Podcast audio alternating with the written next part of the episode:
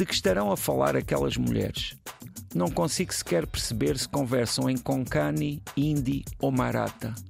Sou um estrangeiro sentado nos degraus do início das escadarias da Igreja de Nossa Senhora da Conceição, em Panjim, Goa, e, no entanto, sinto que sou um pouco diferente de outros estrangeiros que passam em motas sem capacete vieram à cidade com roupas de praia tratar de assuntos que só podem ser tratados aqui.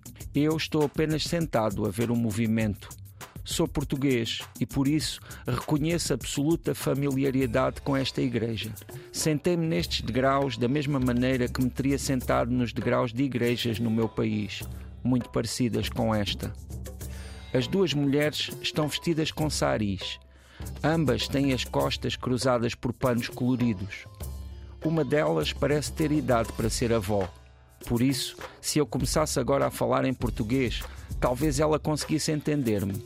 Há dias, numa retrosaria, usei o telefone. E depois, atrás do balcão, ao dar-me o troco de algumas rupias, o dono falou-me em português. Saí a rememorar a conversa que tinha tido, com medo de ter dito alguma inconveniência. Talvez devesse estar preparado. Os apelidos portugueses encontram-se em toda a parte Identifico palavras em tabuletas aqui e ali, mas deixei-me levar pelo calor úmido, pelas copas das palmeiras a espreitarem no topo de edifícios, por detrás de certos muros, como no Jardim Garcia de Horta. Deixei-me enganar pelo zumbido dos rickshaws motorizados, cheiro a gasolina misturado com especiarias, ar grosso. Aqui, no centro de Panjim, não chega a brisa das grandes praias de Goa, a brisa que sopra na superfície da areia, a brisa que seca as roupas dos homens que vão vestidos para dentro da água salgada.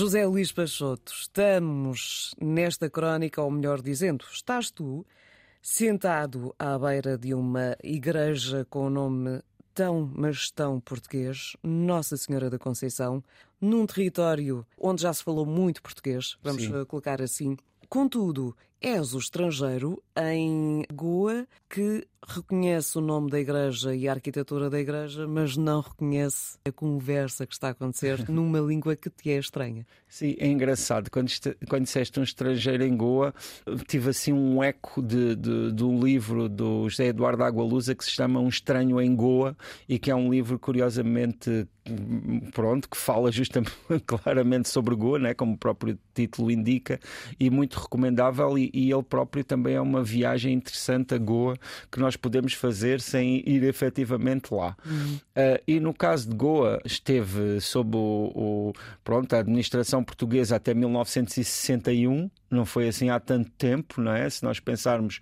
no que são os tempos de, dos estados e do, de, de, das regiões, não é? É pouquíssimo. E ao mesmo tempo, claro, uma das coisas que nós vemos lá a cada passo são as marcas dessa presença. Esta igreja de Nossa Senhora da Conceição, lá no centro de Panjim, que é, digamos, a capital de, de Goa, é muito marcante e é muito conhecida, mas mesmo quando andamos lá no território, em muitos lugares lugares se vêem essas igrejas.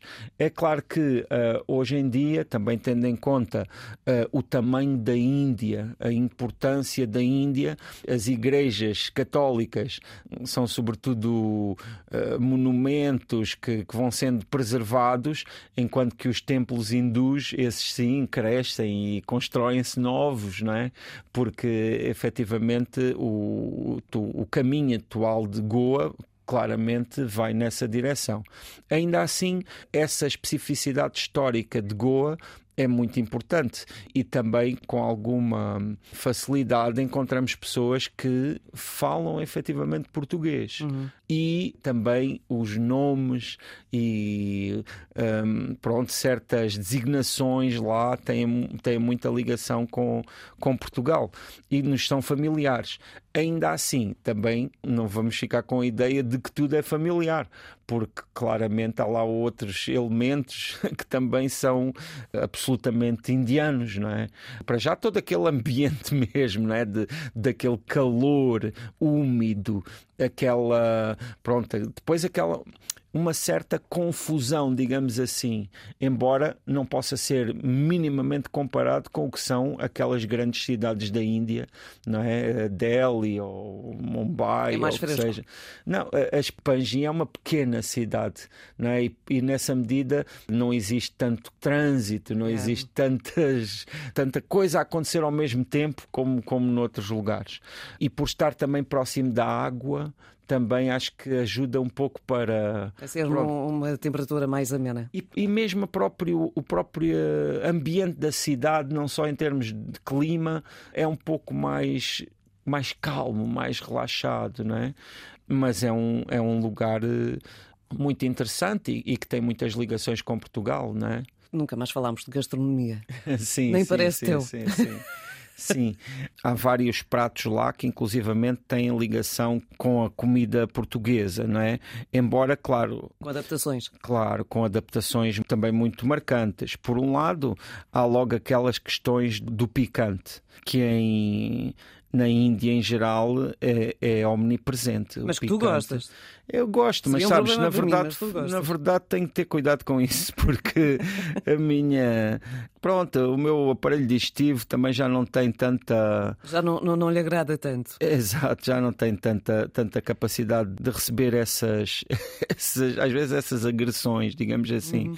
Mas há, por exemplo, coisa do sarapatel, né, que é um, um prato que muitas vezes é lá servido.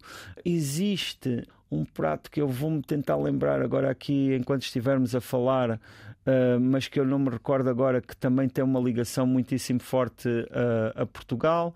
Existe alguma doçaria, né? porque, claro, nós já sabemos que uh, os portugueses também são muito doceiros. Uhum. E, enfim, a, a comida de Goa, ela é, é quase específica, não é? Dentro do que é a comida indiana.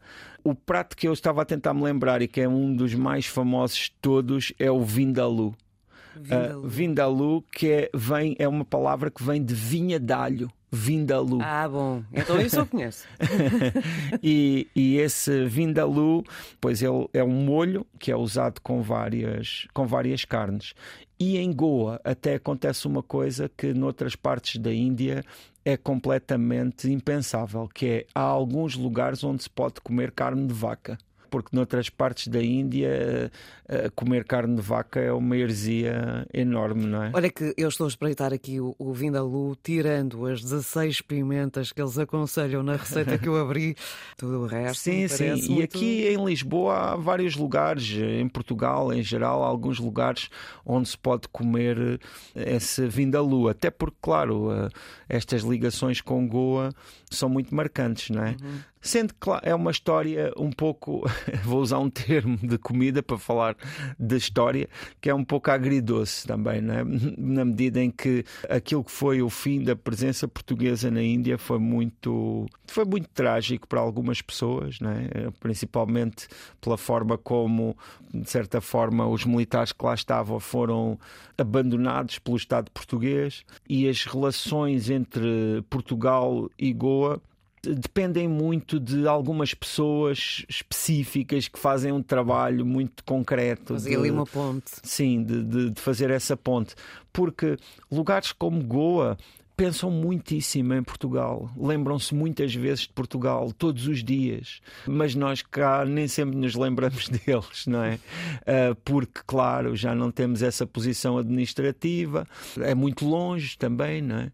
Mas, mas eu acho que estas relações são privilegiadas e, e estas oportunidades que a história comum nos coloca também uh, têm de ser uh, sempre valorizadas e promovidas. Estas questões históricas, e, e, já, se, já o percebemos, até porque a história portuguesa tem muitos destes casos, tem sempre ali uma época hum, em que há um desligamento mais demarcado até, mas uh, depois, com o passar dos anos, quem sabe um dia a relação não volta a ser, não como era antes, mas muito mais próxima.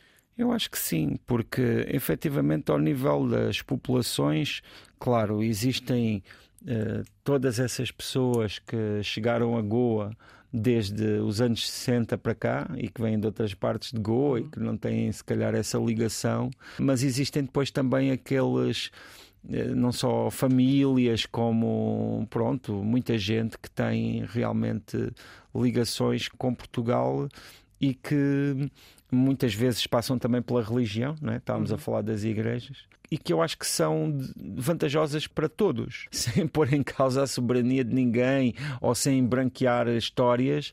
Na verdade, acho que é, é, é importante partir-se do que existe para se construir e para se desenvolver uma história que nova, né? Porque o, o, temos a história que passou, mas temos a história que, que está por vir e essa temos uma palavra a dizer acerca dela todos os dias. É usar o passado para compreender o presente e melhorar o futuro. José Luís Peixoto, obrigada. Ficamos por aqui neste Tanto Mundo. Já sabe que uh, esta crónica está disponível na internet, em rtp.pt/play e também nas plataformas de streaming.